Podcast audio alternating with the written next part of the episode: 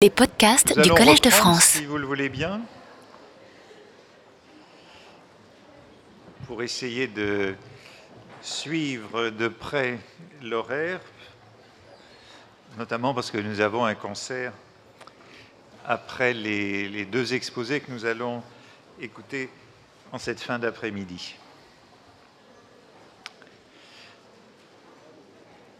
Alors, notre premier orateur est Michael Edwards, que je présenterai très brièvement, puisqu'il est lui aussi professeur au Collège de France. Je, je rappellerai simplement qu'il a publié tout récemment un très beau livre intitulé De l'émerveillement au printemps dernier chez Fayard. Et le titre de son exposé d'aujourd'hui est très simple, au cœur de notre sujet, c'est tout simplement poésie et musique. Merci. Je saisis l'occasion de notre colloque pour penser la poésie et la musique sous l'angle particulier du dialogue humain. Cet angle peut paraître curieux et peu prometteur, car ni un poème, ni une œuvre musicale ne s'oriente à l'origine vers autrui, et la recherche du poète et du musicien, le travail que chacun accomplit, ne vise pas en premier lieu le rapport à l'autre. Cette approche est pourtant utile. Elle rappelle d'abord que la poésie est en effet une parole, qu'elle se lit à haute voix, que même écrite, elle est faite de sons, qu'elle vibre dans la bouche et dans l'oreille, et qu'en poursuivant ses aspirations les plus élevées, elle ne quitte pas ces zones de la vie du corps. En poésie, la parole habite le corps entier et le rassemble dans la dynamique du souffle et du rythme, comme elle habite et concentre l'esprit, et comme elle laisse deviner la présence de l'inconscient par l'obscurité de sa genèse et par certaines impulsions de son écriture. C'est par sa capacité d'élaborer un monde sonore et ce faisant de réorganiser le corps et toute l'âme du corps que la poésie côtoie la musique. Sous la perspective de notre dialogue les uns avec les autres, il est clair aussi que la musique et la poésie, dans la mesure où elles ont quelque chose à dire, compliquent démesurément l'affaire.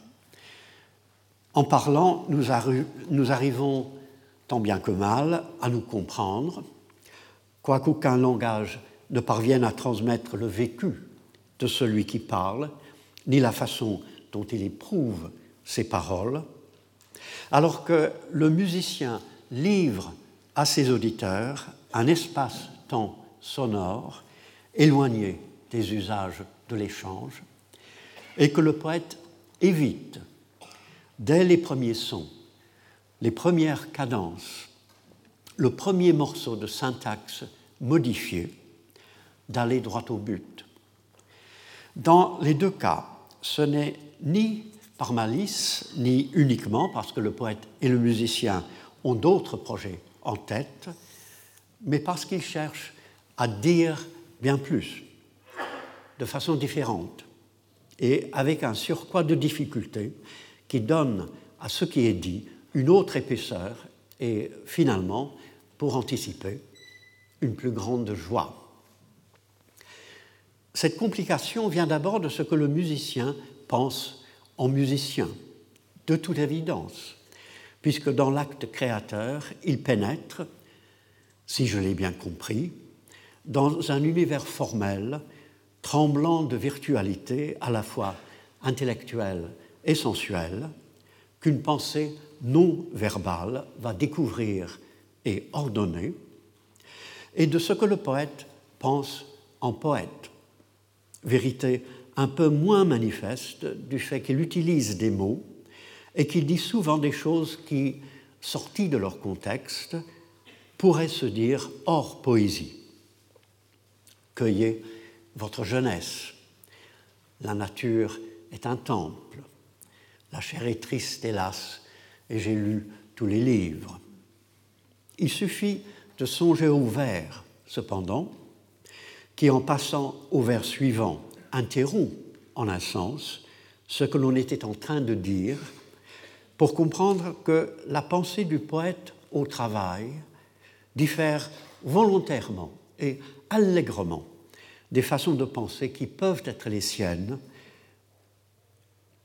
dans les situations courantes et qu'en créant continuellement une tension, une attention, une attente, un bref silence empli, empli de bruits à venir, il creuse, comme le, mot vers l'indique, le sillon de la langue, comme il creuse, par son inventivité, le futur. La complication vient aussi de ce que le poète écoute, non seulement le son des mots, mais encore, comme on le sait, le murmure des connotations, des allusions et de la longue mémoire des mots, qui peut ressusciter les moments innombrables de l'histoire d'un peuple et rendre présentes les œuvres littéraires du passé. Plus que d'autres genres d'écrivains, me semble-t-il, et certainement d'une manière plus réfléchie, le poète est conscient qu'une langue fourmille de pensées et de souvenirs.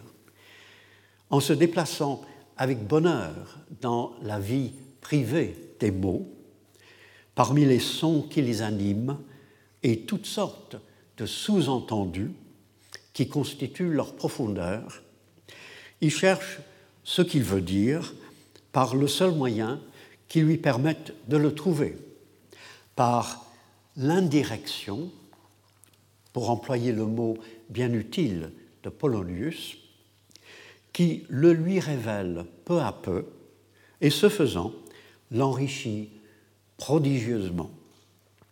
Pour le lecteur, le poème paraîtra un autrement dit, une allégorie selon le sens originel du mot, une manière autre de dire, réinventée à chaque fois qu'un poème vient à être, et dont la poésie a pour tâche de signaler sans cesse l'existence. La musique aussi est un autrement dit. Elle peut paraître un monde à part, un univers de sons minutieusement analysé et maîtrisé, où l'on aimerait se réfugier en fuyant les difficultés du moi et les maladies du monde. Une disposition de rapports abstraits qui ne toucherait que l'oreille.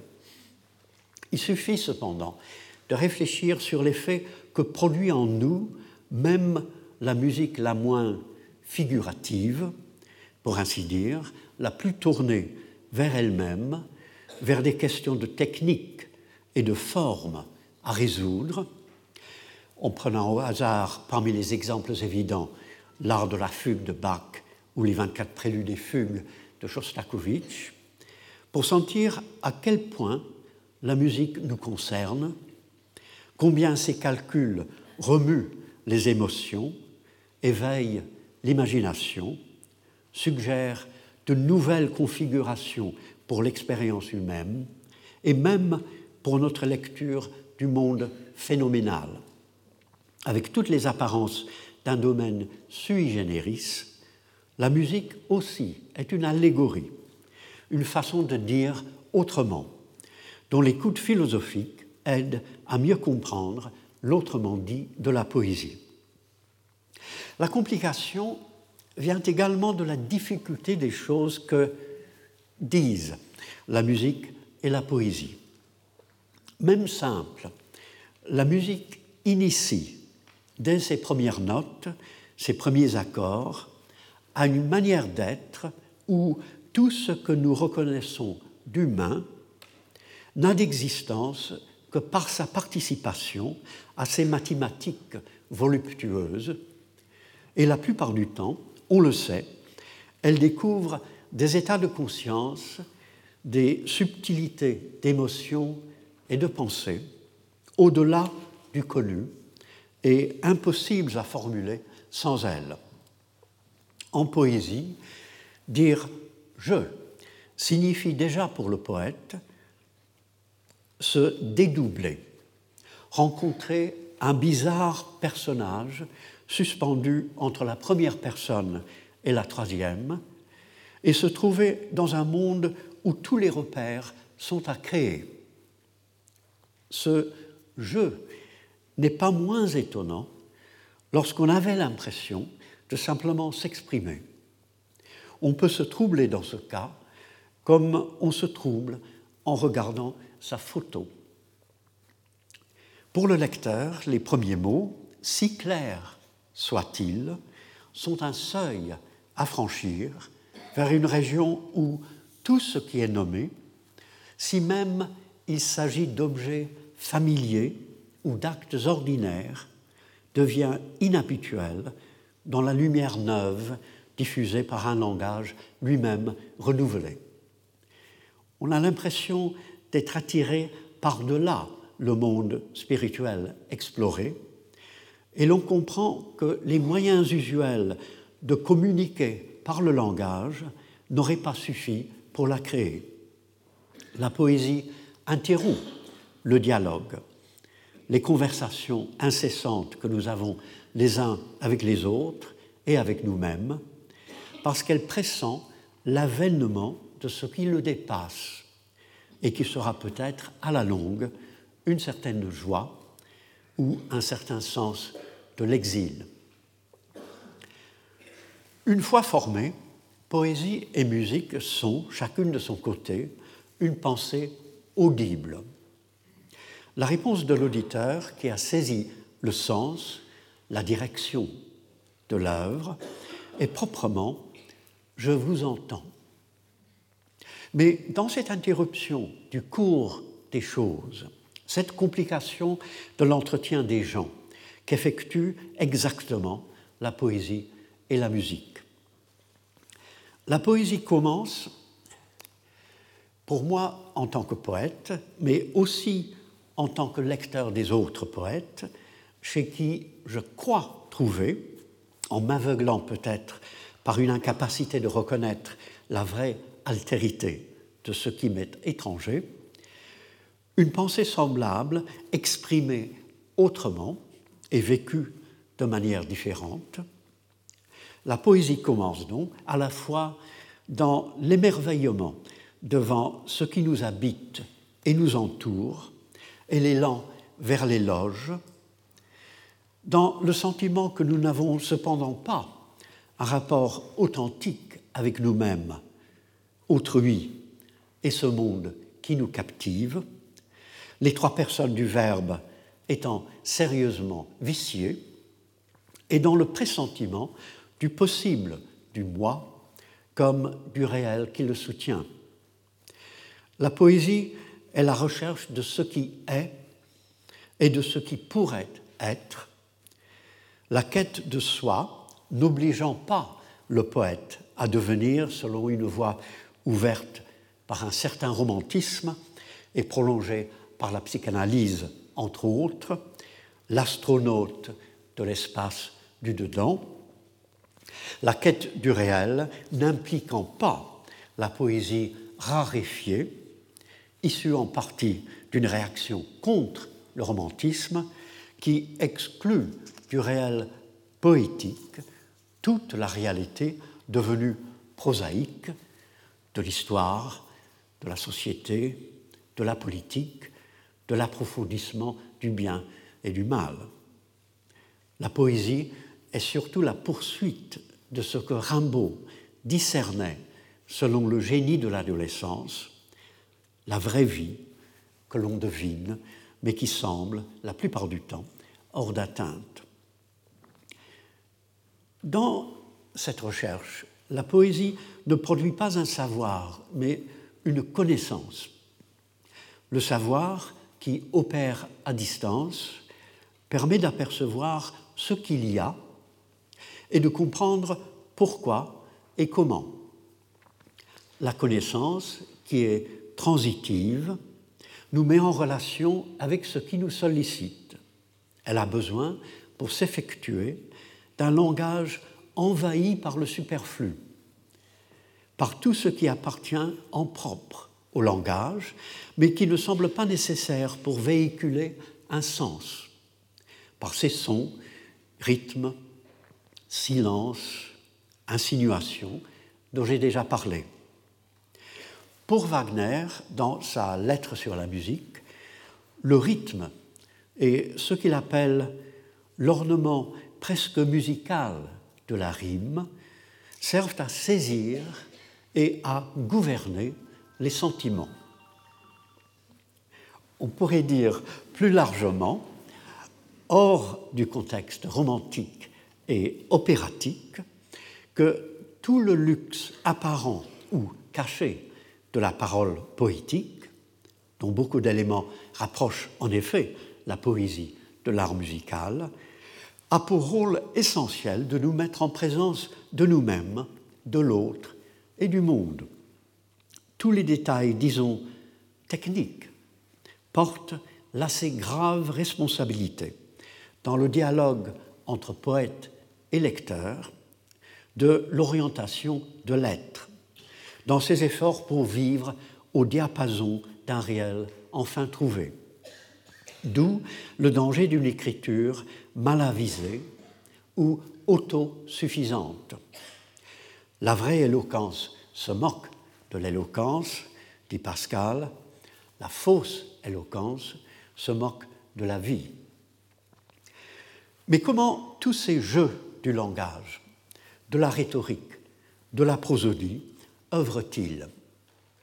Je remarque non seulement en me lisant moi-même, mais en lisant toutes sortes de poèmes, de poètes très divers, que la parole poétique change ce qu'elle cherche à connaître, en respectant le plus délicatement possible l'en-soi de l'être ou de la chose, en s'abstenant de le dénaturer par les caprices navrants que la fantaisie est fertile à concevoir dans l'acte poétique, elle vient néanmoins à le présenter sous un autre jour, selon un rythme, par exemple, qui lui donne une nouvelle allure, ou une métaphore qui le situe dans un rapport inattendu, mais juste, en modifiant non la chose, mais la perception que nous en avons, elle en découvre le possible,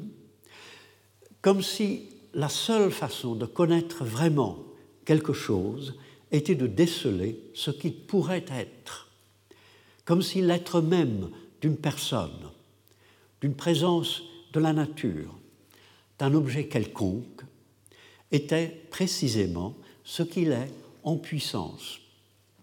Dans ce nouveau rapport créé avec l'être du réel, la parole poétique modifie aussi quelque peu l'autre terme du rapport, le moi du poète ou du lecteur qui s'y aventure.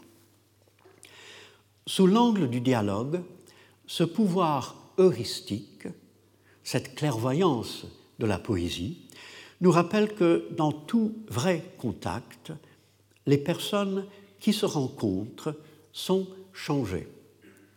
Sous l'angle de la musique, les virtualités du langage qui sont libérées par l'exercice irraisonné puis raisonnable de la poésie rappellent le matériau varié et autonome à la disposition du compositeur.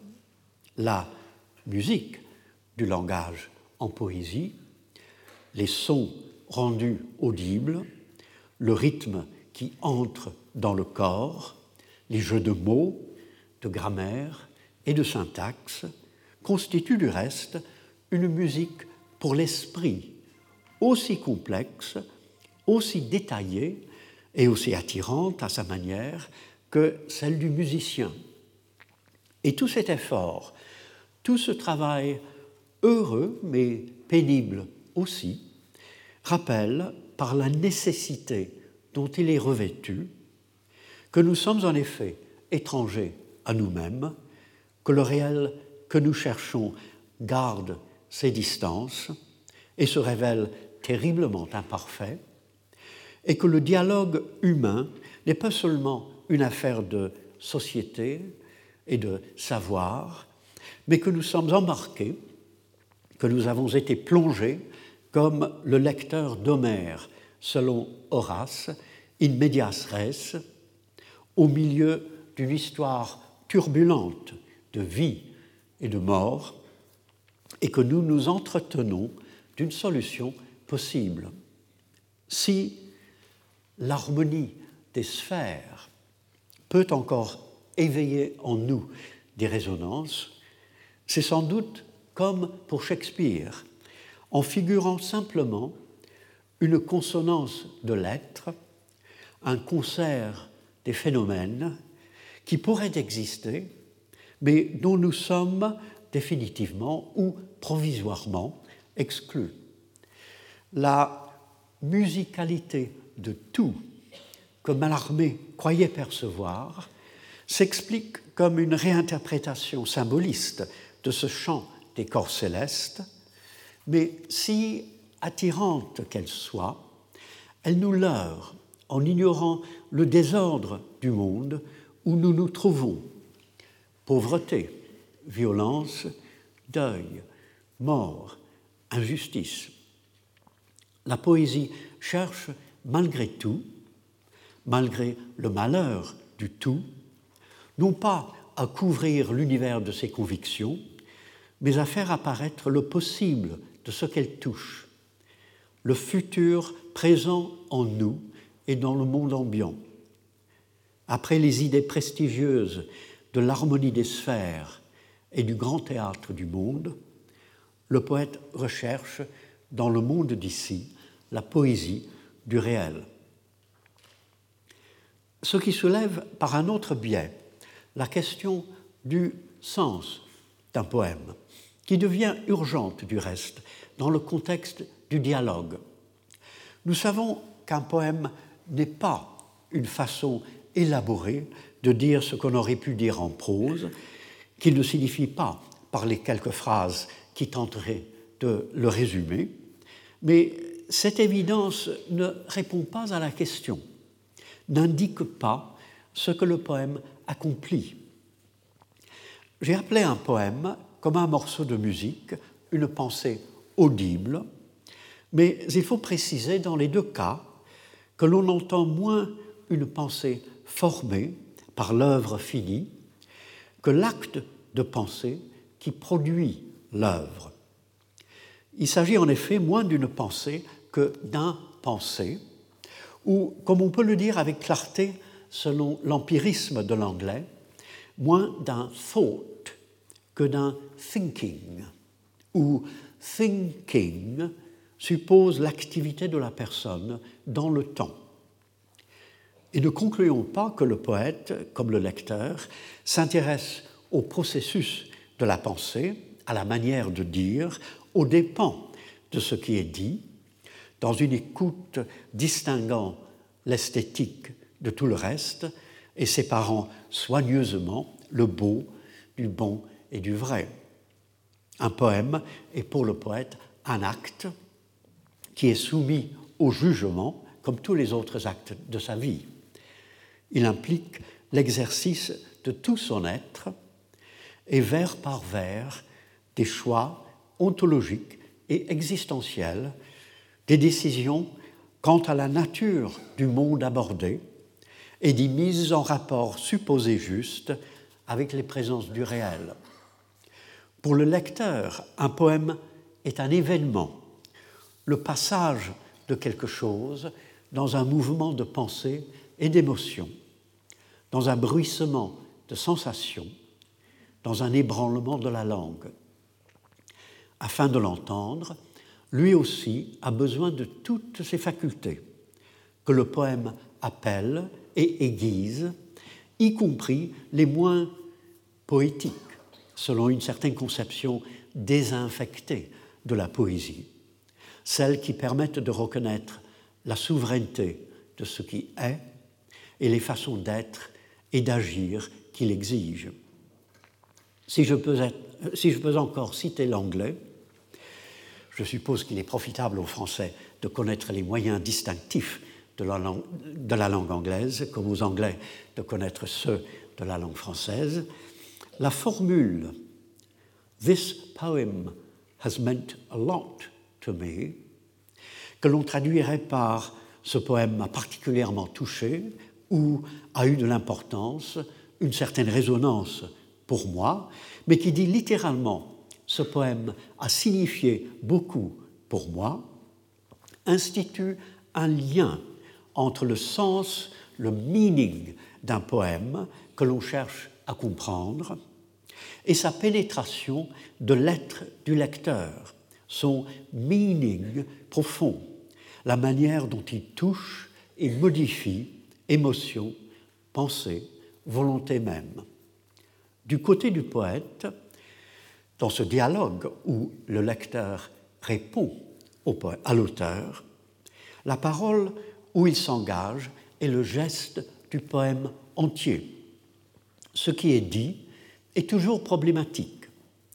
La voix du poème n'est jamais celle du poète hors poème, même s'il a l'intention de s'exprimer, il devient, il change dans l'effort poétique pour le faire, et le poète peut choisir de parler obliquement ou même d'affirmer dans un contexte, ironie, mise en scène, soigneusement contrôlé, le contraire de ce qu'il pense. Ces autres formes d'indirection sont rendues nécessaires par le fait que le sens du monde et notre propre sens ne sont pas donnés. Le poète s'en tient non pas nécessairement à ce qu'il dit, mais à ce que dit le poème, grâce à l'acte qu'il accomplit et l'événement qu'il constitue. Si la poésie et la musique cherchent à compliquer, à rendre plus complexe le dire et le rapport à autrui, le poème, assumé comme acte et comme événement, rend le comportement du poète responsable. Concevoir ainsi le poème permet aussi de revenir de façon sérieuse à la question de la vérité, à condition de se rappeler que la vérité en poésie n'est pas une affaire de formule et que la vérité qui lui convient est celle du vécu. Il oblige surtout à examiner à nouveau la forme. Parlant dans Éclat 2002 de la gestation de sa musique, de ce qui, je cite, peut déclencher une réflexion, permettre de découvrir une solution, Pierre Boulez évoque le vol d'un oiseau ou l'ombre d'une feuille, une scène de théâtre, un dialogue, un extrait de film. Un poète qui remarquerait, pour le départ d'un mouvement de l'imagination, un vol d'oiseau ou une ombre de feuille, resterait probablement proche de ces choses vues.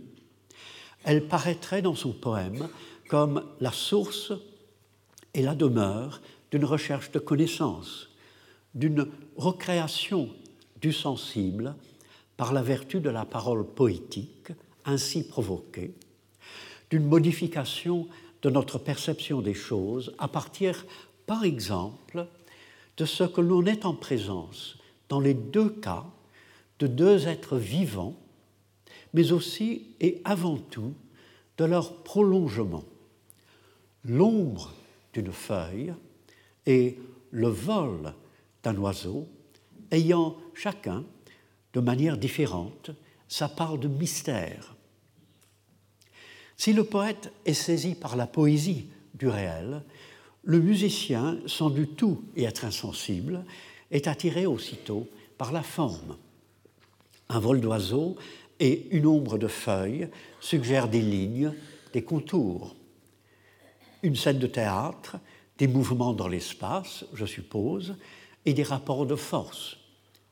Un dialogue, des différences d'intonation et de longueur de phrase un extrait de film, des plans d'hiver, un ajustement de couleurs ou de noir et de blanc, une gestion de vitesse. Le musicien vise la forme à créer, soit directement par une idée, soit à partir d'un phénomène qui le requiert, ou, comme le dit aussi Boulez, du matériau qu'il veut entendre. C'est alors, dit-il, le matériau qui suggère une utilisation formelle. Les phénomènes qui captent son attention ne sont pas spécialement liés à un art du son, étant des lignes, des corrélations, des structures qui pourraient aiguillonner également le peintre, le sculpteur, l'architecte, le chorégraphe, le mathématicien, le poète, tous les fous de la forme. Mais c'est surtout la musique qui concentre l'attention sur cette folie salutaire.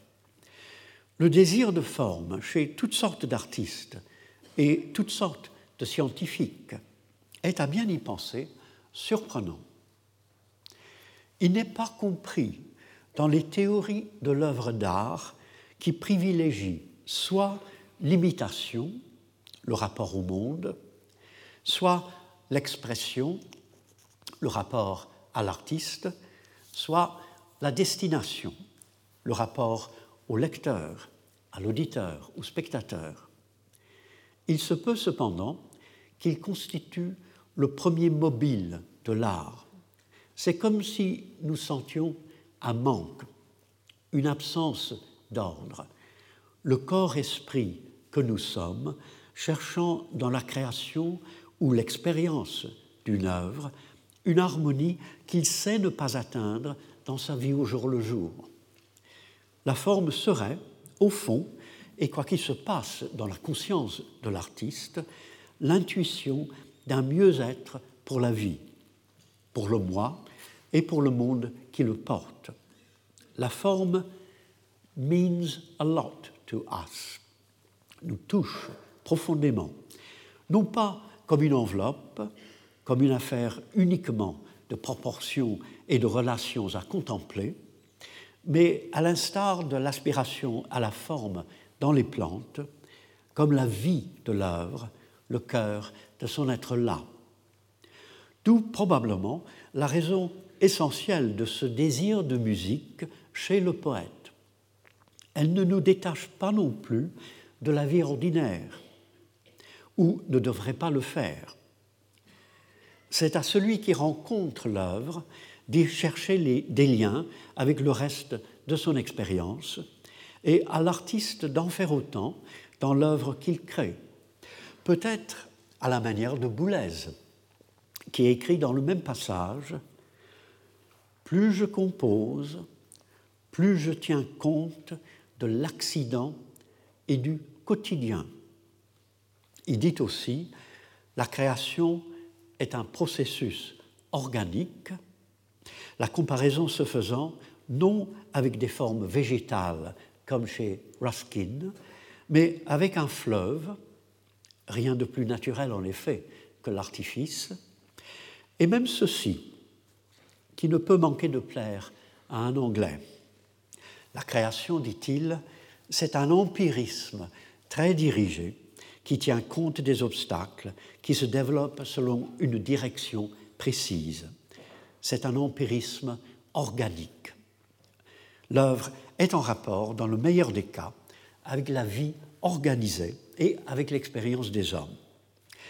La forme vient de l'intérieur ou ne vient pas. Pour constituer l'être du poème, de l'œuvre musicale, et c'est par cet ensemble, ce tout, que nous passons le seuil d'une nouvelle connaissance. J'hésite à parler de la musique. Auditeur inexpert, pour qui elle est simplement une présence permanente et indispensable, je suis obligé de devenir, à partir de mon expérience de la création poétique. Je sens néanmoins que la musique aussi est une connaissance, mais il vaudrait mieux qu'un musicien le dise, une manière à chaque fois nouvelle et différente de penser, de sentir l'émotion, d'habiter le corps, une manière d'être insolite. Si je peux citer mon livre de l'émerveillement, la musique est une intelligence singulière, un corps singulier et un rapport singulier entre l'intelligence et le corps. Il n'est pas un monde à part, mais une autre langue qui nous parle autrement de tout ce qui nous concerne. On évoque un peu approximativement le langage de l'architecture, du dessin, du ballet, mais le langage de la musique représente vraiment, comme celui des mathématiques, une langue désirée, qui n'est pas édénique et qui ne résout pas nos problèmes, mais qui cherche au-delà du connu et du malheureux, et qui nous fait la promesse que la réalité meilleure qu'elle nomme existe. Contrairement aux mathématiques, la musique est aussi une langue qui nous parle à l'oreille. C'est la forme du poème, de l'œuvre musicale en tant qu'unité multiple qui nous change ainsi et qui change notre perception du réel selon l'anactisis ou recréation, qui me semble plus que la mimésis, la raison d'être de tous les arts. Et cette multiplicité ne devient une, comme j'ai commencé à le dire, que si la forme semble se créer à mesure que l'œuvre avance, pour finalement l'habiter entièrement, sans être imposée du dehors, cette impression d'un corps-âme animé de l'intérieur, pouvant naître autant dans les structures fixes, comme le sonnet ou la sonate, que dans, par exemple, le vers libre ou la polytonalité détendue. C'est la forme finalement qui compose l'acte de l'œuvre musicale ou poétique, l'événement que celle-ci déroule.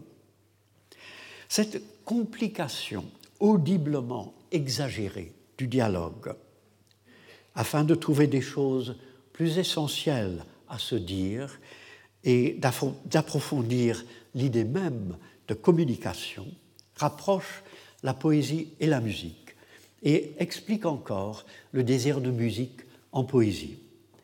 La poésie est le langage qui tend vers la musique, non pas à cause d'une quelconque prééminence de la musique, comme dans une certaine pensée du XIXe siècle, Schopenhauer, Peter, mais en vue de dépasser et d'enrichir le sens par le son. On parle du va-et-vient en poésie entre le son et le sens, et de la, tentative angoissée et jamais satisfaite de les concilier. Et il est vrai que cette oscillation et cet acharnement entrent souvent dans le travail du poète. Ce qui importe davantage, cependant, ce sont les sens supplémentaires et finalement intégraux créés par les sons, et surtout l'autre sorte de sens véhiculé ou plutôt incarné par le langage en sage délire. La musique proprement dite de la poésie, les sons et les rythmes agissent, pour simplifier, sur le corps, et ce qui est musical par analogie, comme la structure ou l'agencement des significations annexes, ou le contrepoint des images et des émotions sur l'esprit. La poésie et la musique sont des recherches et ce qu'elles trouvent et communiquent est avant tout, me semble-t-il, une certaine joie. Celle-ci ne vient pas du sujet du poème, qui est souvent affligeant, ni des émotions représentées par une œuvre musicale, qui peuvent être déplaisantes, mais de la forme, qui est en elle-même une joie, et de cette entrevision ou entre audition d'un mieux-être imaginé du moi et du monde auquel il s'ouvre. Le plaisir dont on a si longtemps parlé en poétique n'est ni une voie vers autre chose, habituellement l'instruction, ni un simple hédonisme, mais l'objectif salutaire et révélateur de l'art. Je note aussi finalement que dans le cas de la poésie, on garde le contact avec la vie ordinaire. qui se déroule parmi les mots. Quelle que soit la langue dorée à laquelle il aspire, le ravissement verbal auquel il parvient, le poète traîne avec lui le limon du langage et le souvenir des besoins habituels dont celui-ci est le serviteur. Il n'abandonne pas tout à fait la pauvreté au jour le jour d'une race qui parle. Voilà une des choses qui rappelle au lecteur que, sorti de l'œuvre, où il a pu se croire dans un lieu paradisiaque, il revient dans le monde, éclairé, mais toujours présent. Je vous remercie de votre attention. Retrouvez tous les podcasts du Collège de France sur www.collège-de-france.fr.